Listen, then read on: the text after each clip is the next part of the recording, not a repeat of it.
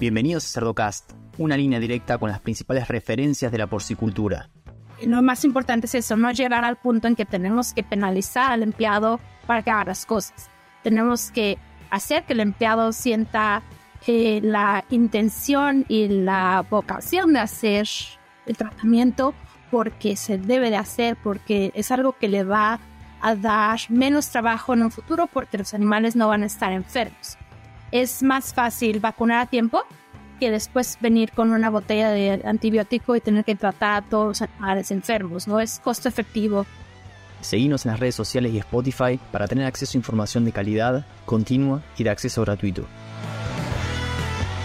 Hola a todos, mi nombre es Leandro del Tufo y Cerdocast solo es posible gracias al apoyo de empresas innovadoras que creen la educación continua. Novus International Inc., líder de soluciones nutricionales dirigidas por la ciencia.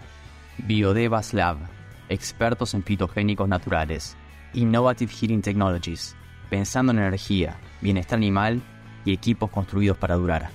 El ANCO, es ver crecer a nuestros animales con salud. Giga, la fusión de la sencillez y el alto desempeño. En Trau Nutrition alimentamos el futuro porque diseñamos soluciones en nutrición animal basados en investigación y desarrollo alrededor del mundo y aplicables a las condiciones locales de manera práctica, rentable y sostenible. Trau Nutrition, más de 90 años de liderazgo en nutrición animal. Buenas tardes a todos de, los radioescuchas o los eh, cosmonautas del, del Cerdo Cast en esta ocasión eh, me da mucho gusto presentar a la doctora María Mondragón Evans. Em, ella es eh, doctora veterinaria eh, aquí en Estados Unidos y tiene una historia muy interesante que se relaciona mucho con los cerdos, aunque ahorita ya no está este, tan relacionada con ellos, pero bueno, ella nos contará la historia. María, gusto saludarte. Hola, Román, ¿cómo estás? Pues mira, ya, ya di una breve introducción, pero me gustaría que nos platicaras un poquito de cómo fue que te interesaste en la medicina veterinaria, cuál fue tu trayectoria académica, cómo llegaste a trabajar con cerdos, cuál fue la razón por lo que los dejaste y, si nos pudieras dar eh, una idea de lo que haces actualmente, nos daría mucho gusto. Pues mi interés por la medicina veterinaria empezó, yo creo que desde que empecé a existir. Mi, mi padre es médico veterinario, mis dos hermanas mayores también son médico veterinario. Mi mamá quiso ser médico veterinario, pero ya sabes que en esa época a las mujeres no, no se les, se les veía bien ser médico veterinario, entonces en esa época mi mamá uh, decidió ser educadora de, de niños, que yo creo que es más difícil que ser médico veterinario. Sí, pues. Y este, y prácticamente nací de una familia de, médicos y desde chica he estado eh, involucrada con el cuidado de animales y desde que abrí los ojos he estado en, en la clínica con mi papá. El interés eh, creció más cuando, pues, eh, en la adolescencia conocí, tuve el gusto de conocer al, al médico de, en ese entonces Keiko, la veterinaria, la ballena de, de Reina Aventura. Y en ese momento supe que quería ser médico de fauna silvestre. Ese fue mi, mi despertar, fue así de eso quiero ser el resto de mi vida. Y de ahí empecé a tratar de inclinarme a esa, a esa um, línea de trabajo y, y demás. La vida da muchas vueltas y acabé trabajando con producción un buen rato de mi vida, pero pero prácticamente ese fue el deseo de, de seguir la trayectoria de, mi papá y de mis hermanas y, y trabajar en el negocio de la familia y de ahí empezó todo. Muy bien. Eh, ¿Y tú estudiaste en la Universidad Nacional Autónoma de México? En la UNAM, en CEU. Ajá.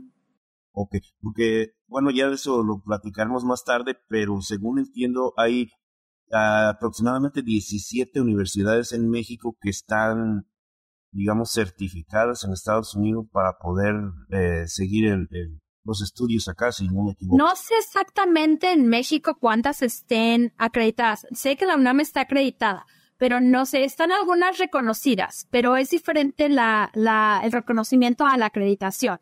Por ejemplo, hay universidades en las que la, Asociación de Médicos Veterinarios eh, aquí de Estados Unidos eh, permite que, que hagas el procedimiento porque tienen cierta conexión con la universidad y pueden validar el título o, pueden reconocer el título, pero tienes que seguir el proceso. Ahora, la UNAM tiene la acreditación como tal y, y es un paso menos que tienes que hacer para la acreditación. Pero prácticamente, pues no es mucho en lo que te ahorras, ¿no? Pero es distinto la acreditación al reconocimiento. Ok, perfecto. Y, y después de ahí, ¿trabajaste en México? ¿Estuviste en alguna parte en producción o cómo estuvo cuando te graduaste? No, yo terminé la carrera en el 2005 y uh, en ese momento hice una estancia en el zoológico de Omaha, Nebraska. Y um, después de ahí regresé a México y la procrastinación me llevó a terminar mi tesis en dos años y me recibí en el 2007, fue cuando recibí mi título. De ahí trabajé con mi papá ese tiempo trabajé en la clínica con mi papá, hice algunos tipos de, sabes, rotaciones y demás en México uh, con pequeñas especies, con fauna, con lo que se podía. Y después de ahí, en el 2007, intenté hacer el internado en la UNAM. Eh, me salí a la mitad o menos de la mitad, terminé, eh, no era para mí. Es esas cosas que reconoces que no, no estás hecha para, para ese ritmo de trabajo y me salí del internado y me fui a vivir a Cozumel, eh, trabajar en una clínica de pequeñas especies. Viví ahí como cuatro meses, regresé a trabajar con mi papá otra vez y después de eso, prácticamente ese tiempo fue trabajar con pequeñas especies y exóticos. Nunca me imaginé trabajar en producción. Era algo que nunca me interesó, nunca me llamó la atención, nunca me creí uh, capaz de trabajar con producción y prácticamente es por uh, desinformación. Honestamente era más por el lado emocional y por el lado de desinformación de lo que es producción.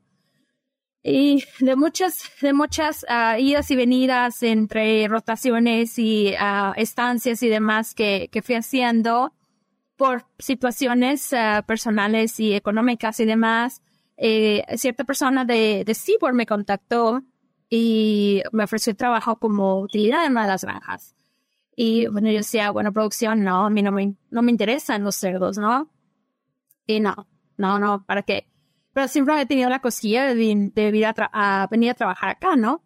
Y otra vez me volvió a contactar y no, no, no, no es, no es lo mío. Y este, la tercera vez dije, bueno, ¿por qué no? Vamos. Y uh, empaqué mi ropa, mis dos gatos y nos venimos para acá. Entonces, en el 2010, 2010, 2011, no me acuerdo, 2011, fue cuando llegué acá y empecé a trabajar en una de las granjas, en una, eh, en una granja de maternidad. Y este, y empecé con utilidad, ¿no? Empiezas desde abajo. Y fue difícil porque, pues, totalmente distinto a lo que he hecho toda mi vida. El cambio, el cambio y llegas a otro país y llegas a otro eh, sistema de trabajo, sistema de vida, eh, sin nada, prácticamente vienes sin nada. Y, y es donde aprendes que la camaradería de, de otras personas que llegan con tu misma eh, situación y es donde encuentras ese, ese núcleo uh, de, de de paisanos, ¿no? De gente que te abren las puertas sin conocerte, sin saber quién eres y, te apoya sin, sin, sin decir no. Y haces buenos amigos y empiezas a aprender, te empiezan a entrenar. Esa misma gente que llevó poco antes que tú y que aprendió ya el trabajo, te empieza a apoyar, te empieza a entrenar y empiezas a educarte, empiezas a educarte y saber qué es la producción, qué es la producción de cerdos, de dónde sale la comida, de dónde sale lo que comes, eh, el esfuerzo que se hace diario, la gente que llega a las cinco y media de la mañana a las granjas y empiezas a ver que realmente lo que tú decías no me interesa, te está enseñando tanto y está interesante. Es algo muy, muy, uh, es fascinante, la verdad, el, trabajo que se hace desde, eh, desde inseminación hasta, hasta la finalización de cerdos es algo fascinante. ¿De qué tamaño era la granja donde estabas tú, doctora? Esa de 23 de, no, Sí, de 2.300 vientres. Ahí pasaste ya a un diferente rol de, estar en la granja. Ya te tocó estar más involucrada con el departamento de veterinaria. Estuve en medio como, ajá, en una granja, después como asistente, fue el primer, digamos, salto que tuve. Estuve medio año como asistente en otra de 3.000, de 2.300 vientres y de ahí me moví al, al departamento de servicios veterinarios. Tuve la buena oportunidad de que la doctora Robbins empezó en ese tiempo, acababa de entrar ella cuando se abrió la, posición para un nuevo técnico, cuando ella empezó. Entonces ah, apliqué para la posición, me entrevistó ella y pues gracias a Dios vi el potencial. y pues me dio una oportunidad y empecé a trabajar con ella y, y aprendí muchísimas cosas, muchísimas cosas con ella. Muchos proyectos de investigación que dejó en mis manos, uh, muchos eh, entrenamiento de otros empleados. Entonces, eso, estuve siete, siete años en, el departamento de servicios veterinarios. Entonces estuviste siete años ahí y ¿en qué momento de tu carrera con trabajar con cerdos decides que, que vas a, a, tratar de, obtener el, grado de, medicina veterinaria aquí en Estados Unidos? Pues siempre estuvo, eh, digamos que presente, ¿no? Cuando empecé a trabajar, originalmente cuando llegué aquí dije, nada más vengo por dos años, junto dinero y mi, mi, idea era moverme hacia Boston que era donde había hecho yo una estancia y quería regresar a esa área de Estados Unidos. Y después, misma vida, ¿no? Te va llevando a otros caminos y platicando con, precisamente con la doctora Robbins y el doctor DeFrance, que eran mis supervisores en ese entonces, surge la, la plática de posiblemente trabajar para Seaboard como médico veterinario.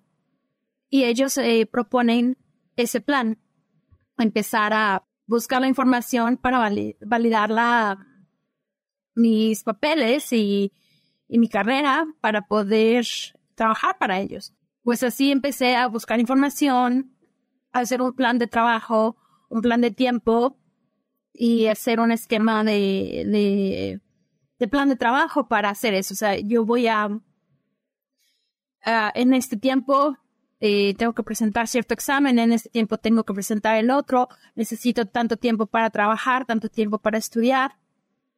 Y en tal tal tiempo probablemente pueda ya tener mi certificación y ustedes me dicen cuánto tiempo más voy a trabajar para ustedes. Y así era el plan, ¿no? Obviamente eh, para esto tendría que regresar yo a la escuela, hacer un programa de entrenamiento para, pues obviamente para tener todo más fresco, ¿no? Especialmente cirugía, porque pues estamos hablando de hace ocho años no tocaba yo ningún animal que, que estuviera vivo, ¿no? Y que tuviera que, que mantener vivo. todo lo que había hecho yo era necropsias y más necropsias y muchas más necropsias, pero nada que, que estuviera vivo, ¿no? Y eso era lo que yo tenía que, que presentar ante, ante todo el comité de, de la, Asociación de Veterinarios, ¿no? Demostrar que podía anestesiar un animal y mantenerlo vivo y mandarlo a casa. Entonces todo esto ah, sucede cuando COVID ah, se presenta, cuando COVID se presenta eh, y todo literal se va al caño porque el programa en el que yo iba, ah, que iba a ir a, Stillwater a presentar eh, por siete meses cerró el, con todo esto y no puedo ir yo a estudiar allá.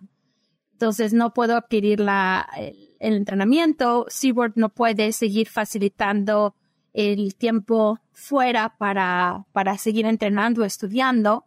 Y este, y pues todo empieza a, irse eh, de boca. Y por ciertas circunstancias, a otro hospital que está en Texas, eh, preguntando, me, me, da la oportunidad de poder practicar ciertas cirugías bajo supervisión directa de, de otros médicos y poder practicar en, poder practicar con caballos y con, con ah, vacas y demás, otros animales que también necesito eh, refrescar bastante eh, conocimiento. Y pues practicando con, con la gente de Seaboard, me, me dan su bendición y, y, y dicen que, que con todo gusto, que no pasa nada y que, que agradecen el tiempo que he estado con ellos y, y que si eso es el, el, lo que tengo que hacer para, para tener éxito, que adelante. Y, y entonces ya tienes el, bueno, ya platicaremos después de tu práctica actual.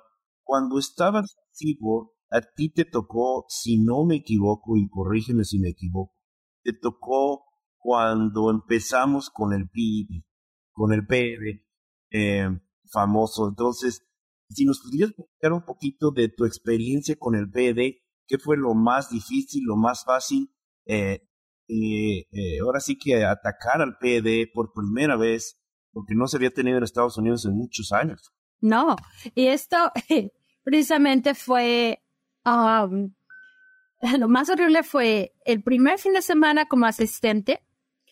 Uh, acabo de llegar yo la, a la, granja como asistente. Mi jefe me entrenó, yo llegué un miércoles y me dio el tour por la granja, me enseñó la papelería y me dio el celular el viernes y me dijo, aquí está la granja, nos vemos.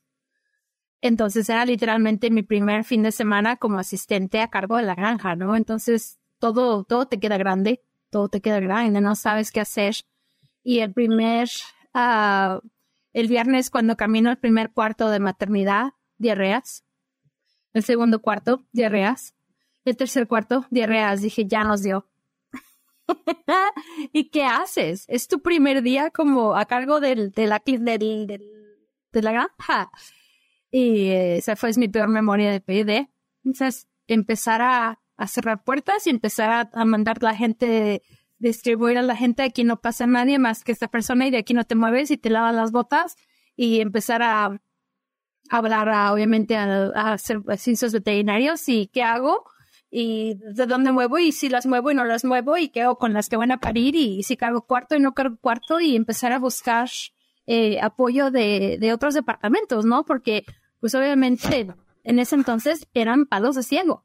Era, todo el mundo estaba eh, tratando de buscar la, la mejor forma de controlar algo que no sabíamos cómo controlar tienes la información de China, tienes la información de Europa, pero todo virus obviamente se adapta a otro, a otro lugar y, te empiezas a dar palos de ciego a tratar de, de, apagar los infiernitos, ¿no? Y no sabes qué hacer.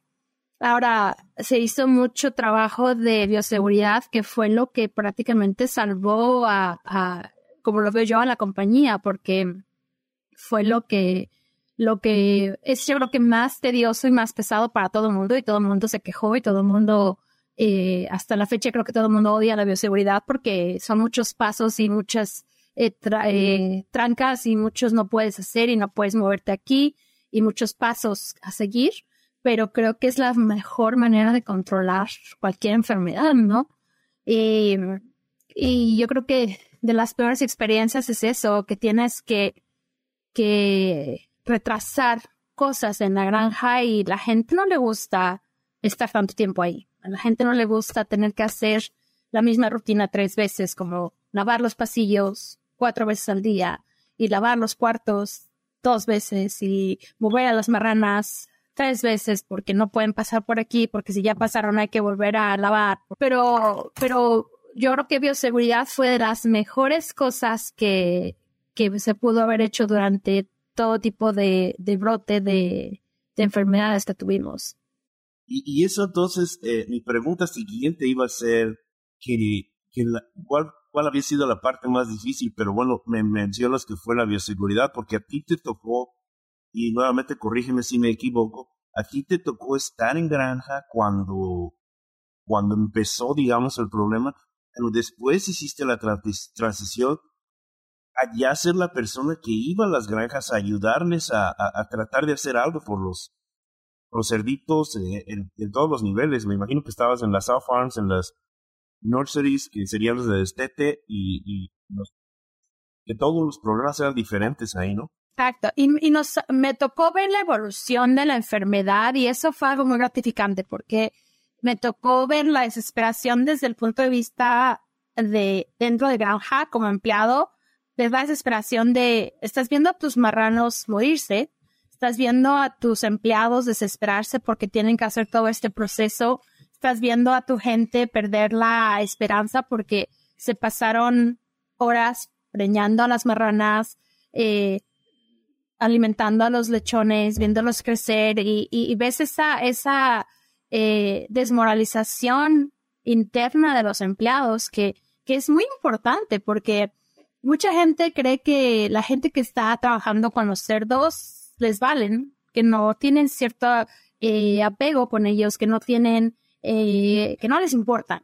Y no es cierto, yo lo vi, era de veras una desmoralización tan, tan grande dentro de las granjas porque es eh, parte del control que teníamos al principio era eh, humanamente practicar eutanasia con los lechones cuando están prácticamente desahuciados, ¿no? Era parte del control uh, que tienes que hacer. Y, y tú veías con las, con las eh, personas que trabajan en maternidad, esa, ese dolor que, que, manifestaban mantener que que sacar los lechones que habían visto nacer y, tener que ponerlos eh, en, en, la caja, ¿no? Al momento de eutanasia. Y, y, tienes que trabajar también en esa parte como, como supervisor y decir, ok, bueno, es, esto nos tocó vivir y, y esto es parte de, del cuidado que tenemos que poner para que terminemos con esta enfermedad y podamos uh, terminar limpiando esta granja y, poder estar preparados para lo que venga. Pero, pero es difícil. Mucha gente, mucha gente de verdad estaba devastada porque estaban cansados, cansados de, la mortalidad. Ahora, cuando salí de las granjas y, y, pude trabajar en servicios veterinarios, entonces empezó la fase de vamos a empezar a hacer eh, todos estos eh, experimentos y y vamos a empezar a tratar de, reproducir el virus y de empezar a hacer este ciertos inóculos y ver si funcionan y, y ver si no, y luego vas a, a, las siguientes fases, que cuando estás en una maternidad, no sabes que existen. Tú, tú destetas a los lechones y regresas a inseminar. Y cuando sales de tu núcleo y, te llevan a la primera eh, engorda, dices, wow, so mis lechones llegan aquí, ¿no? Y después aquí se van a una, a una engorda y dices, wow. Uh, entonces te toca ver las siguientes fases y ver cómo el virus funciona diferente en estos lechones. A lo mejor no les va tan mal, pero se enflacan. Entonces la pérdida es mucho más grande en cuanto al peso, ¿no? Entonces, eh, a lo mejor los vas a llevar al mercado, pero van a llegar flacos. Vas a llevarlos, eh, van a llegar menos porque no vas a destetar tantos. Y, y entonces también es, el problema es ese, ¿no? Porque estos lechones tienen la carga viral y la gente no lo ve porque como no se están muriendo, bueno, entonces no están tan enfermos, ¿no? Porque no se van a morir. Entonces no es tan grave y no van a darle la importancia suficiente al cuidado de bioseguridad. Porque como no hay mortalidad, pues entonces no es tan grave. La, la gravedad la van a medir con, con muerte, no con enfermedad. Entonces, no ponen tanta perspectiva al cuidado de bioseguridad, entonces, bueno, pues da igual, me voy a mover a otra, a otra granja o me voy a mover a otra eh, maternidad y entonces seguimos eh, moviendo esa enfermedad. Entonces, a, ese era para mí, yo creo que lo más difícil es eso, concientizar a la gente de la importancia de, es que no puedes moverte, es que no puedes hacer esto, es que, es que no es, da lo mismo, o es que no es, no importa es que tienes que, entender que, que la bioseguridad y esto es, es importante por, por razones de, de, de, costos, de movimiento, de salud, de muchas cosas. Y fíjate que es, me, me, parece muy interesante que toques este tema de, de la cuestión del personal, porque a veces nos quedamos tanto involucrados con la cuestión técnica de todo lo que hay que hacer, de bioseguridad, de lavar, desinfectar, y nos olvidamos de que todo eso lo tiene que hacer alguien y, ver toda la mortalidad y ver todos tus esfuerzos que se, que se pierden y, hay mucha gente que como tú dices, la mayoría de la gente quiero yo pensar, en realidad le gusta trabajar, en, pues, que realidad eh, los quieren tener, mantener vivos y en las mejores condiciones y es muy difícil cuando tienes que enfrentar este problema. Eh, ahora, María, eh, doctora, la pregunta obligada, el PERS, el famoso PERS, también te ha tocado mucho batallar con eso. ¿Cuál fue la diferencia o cómo notas tú la diferencia entre estas dos enfermedades y, qué es lo que tú recomendarías primero hacer para mantener el PERS bajo control lo más que se pueda? Yo creo que es, es parte del mismo problema. El problema con PERS es, es que la prevalencia de PERS es tan grande y es tan, desde el punto de vista de, de lo que hemos visto durante las granjas, es que está tan establecido en las, en las, uh, en las manadas ya que es, es difícil de, de controlar. No, no tenemos, um, es considerado ya endémico de, de, de muchas de las, de las compañías, de muchas de las manadas de saber están consideradas endémicas. Y no soy experta en, en PERS. Yo creo que tengo mucho menos contacto con PERS. Lo vi, lo manejamos, tuvimos el, el, um, el brote de PERS eh, que fue más eh, maligno de, creo que 84, no me acuerdo exactamente porque fue una de las que tuvimos que, tuvimos muchísima mortalidad en nurseries, en las, eh, en las engordas de, testete y es, creo que se reduce a lo mismo, es, es bioseguridad, es bioseguridad, es bioseguridad. Ahora, el problema es ese que, que es menos mortalidad en PERS, entonces, es lo que te decía, mientras no hay muertos, no es tan grave. La gente no considera una enfermedad grave cuando no hay pérdidas. Entonces, cuando son, por ejemplo, la pérdida que vas a tener son abortos, es algo que no es tangible para ellos. Tú preguntas, por ejemplo, en una maternidad, entonces a ellos sí les preocupa PERS porque están viendo el producto de su, de su trabajo perdido. Están inseminando, las marranas abortan, entonces se les caen los grupos. Y eso es algo que les duele personalmente, porque si tú, si tú preguntas, por ejemplo, en una granja de maternidad, las, las personas que trabajan en, en breeding siempre están compitiendo. Siempre están compitiendo en quién tiene los mejores números de, de preñar marranas. Y es algo muy chistoso. Siempre se están picando uno con otro. Eh, soy mejor, soy mejor, soy mejor. Y en cuanto eh, hay un brote de PERS empiezan a caer los grupos, es cuando les duele, es cuando empiezan a decir, bueno, tenemos que hacer mejor las cosas, tenemos que, que tener mucho cuidado. Y mientras no hay, mientras no hay algo tangible que puedan ver por, por eh, físicamente, la gente no tiene tanto, tanto eh, cuidado, tantas eh, retroalimentación. Entonces, por ejemplo, tú, tú ves a los lechones o a los marranos de, de finalización enfermos por PERS normalmente tienen enfermedades respiratorias, pérdida de peso, eh, pero no hay tanta mortalidad. Entonces eh, llega un punto en que, pues, mm, a lo mejor, ¿qué podemos hacer, no? Tener cuidado de poner las vacunas. Eh, para mí, yo creo que la base de muchos de los problemas en general es estar en muy buena comunicación con los empleados. Eso es parte de las cosas, de las cosas que aprendí haciendo las auditorías de servicios veterinarios. Muchas veces te das cuenta que es muy fácil para la gente que está cansada y para la gente que está eh, agobiada con su trabajo hacer tratamientos eh, falsos. Mucha gente ponía tratado, tratado, tratado, o vacunado, vacunado, vacunado. Y cuando hacías, eh, checabas las botellas, checabas eh, los marranos, ciertas cosas no coincidían, ¿no? Entonces, obviamente, pues esto se reporta, ¿no? Y, y, había auditorías que fallaban y es cuando servicios veterinarios tienen ciertas eh, penalidades o, o se hacen ciertas, eh, se platica con los supervisores directamente y demás. Pero en el Inter, esos animales ya quedaron afectados, ya quedaron no inmunizados, eh, ya se, se faltó un tratamiento. Entonces, lo más importante es eso, no llegar al punto en que tenemos que penalizar al empleado para que haga las cosas. Tenemos que hacer que el empleado sienta que la intención y la vocación de hacer el tratamiento porque se debe de hacer, porque es algo que le va a dar menos trabajo en un futuro porque los animales no van a estar enfermos.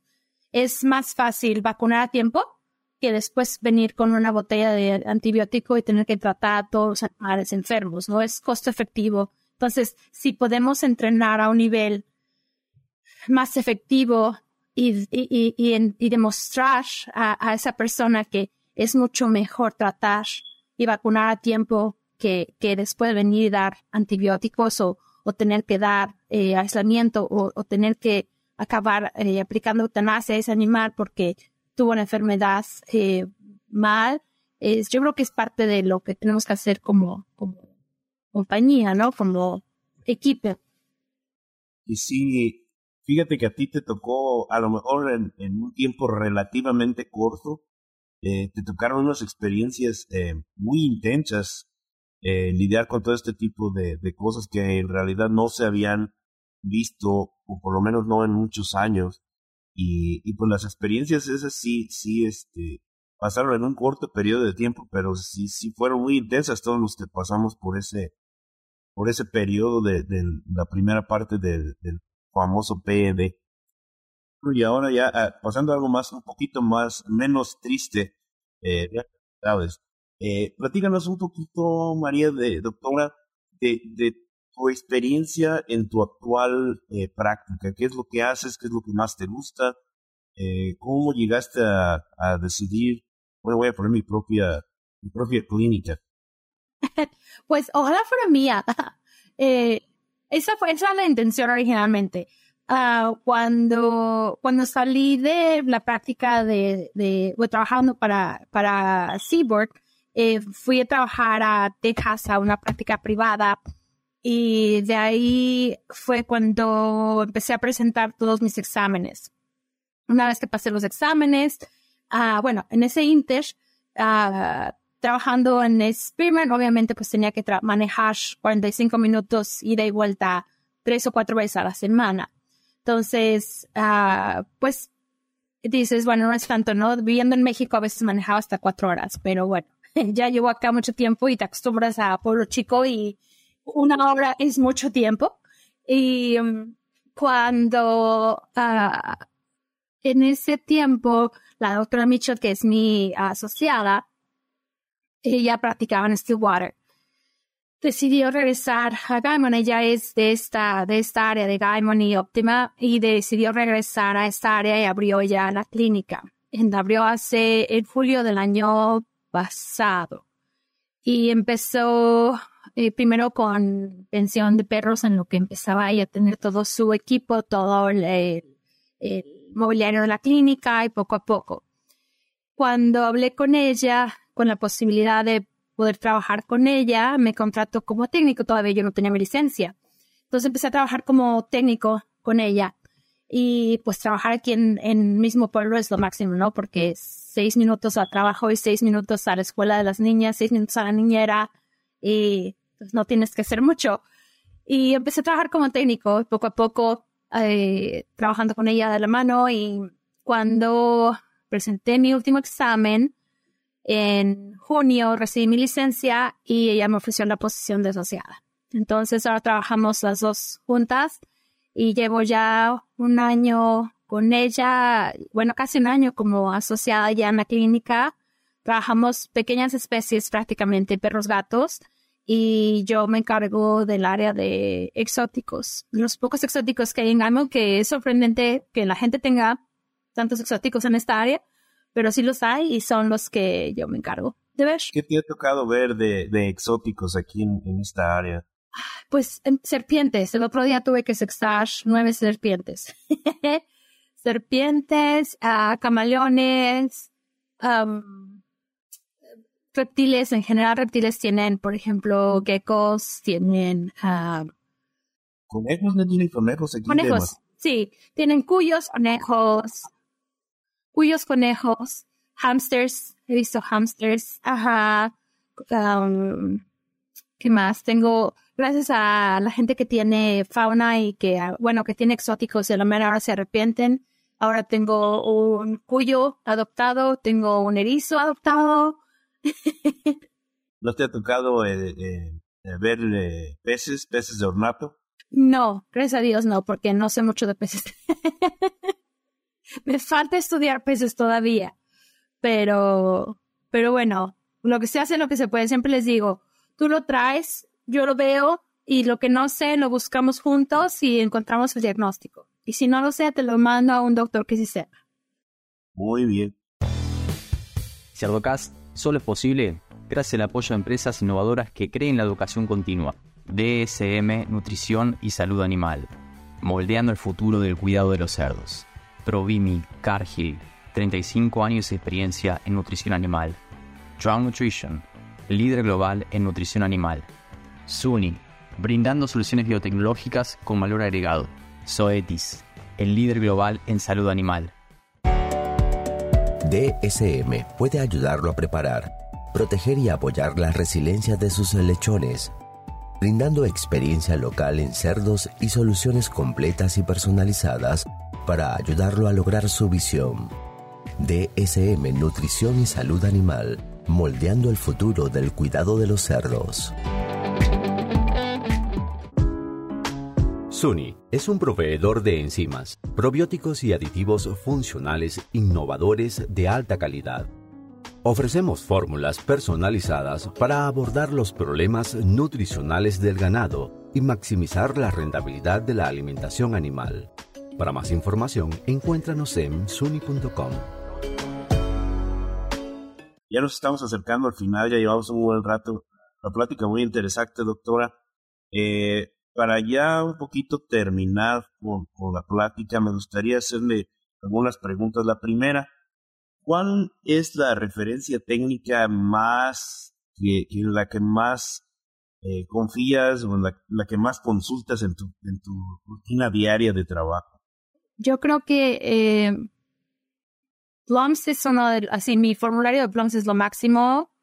Ah, hay uno es, yo sé que la gente que te escucha es, se dedica a, cerdos. No tengo muchas referencias de cerdos porque pues no hacía mucha medicina de cerdos exactamente. Pero si alguien de pequeñas por algo está escuchando, hay un libro muy pequeño, es como un mini uh, formulario. Híjole, me vas a matar porque no sé exactamente el nombre.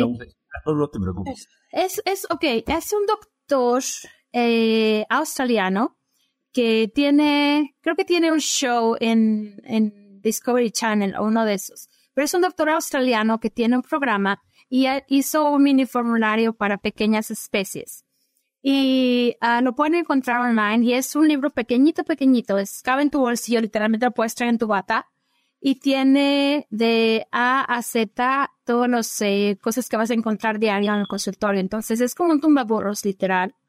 Entonces si te llega un perro con hiperglucemia, hipoglucemia, lo buscas así y te saca de apuros en el instante porque te dice razones, causas, tratamiento y es muy bueno. La otra cosa, doctora, algo eh, nos gustaría preguntarle si hay alguna persona que la haya influenciado en su carrera profesional, en su manera de, conducir sus negocios o su práctica, eh, si nos pudiera compartir eso. Hay dos personas muy importantes. Uno, mi papá, por supuesto. Mi papá siempre me enseñó que los negocios con honestidad, siempre. No importa cuál roto estés y cuál en quiebra estés, siempre con honestidad. Y dos, ah, el doctor Aguilar, el doctor Roberto Aguilar fue siempre mi, o ha sido siempre mi inspiración. Es eh, un doctor que tiene una situación similar. Es un doctor que es uh, hispanoamericano. Eh, su mamá es americana, su papá es eh, mexicano. Y él estudió en la UNAM también. Vino a Estados Unidos a hacer sus internados y demás. Hizo sus exámenes igual. Y es una persona súper, súper, súper inteligente, súper trabajadora.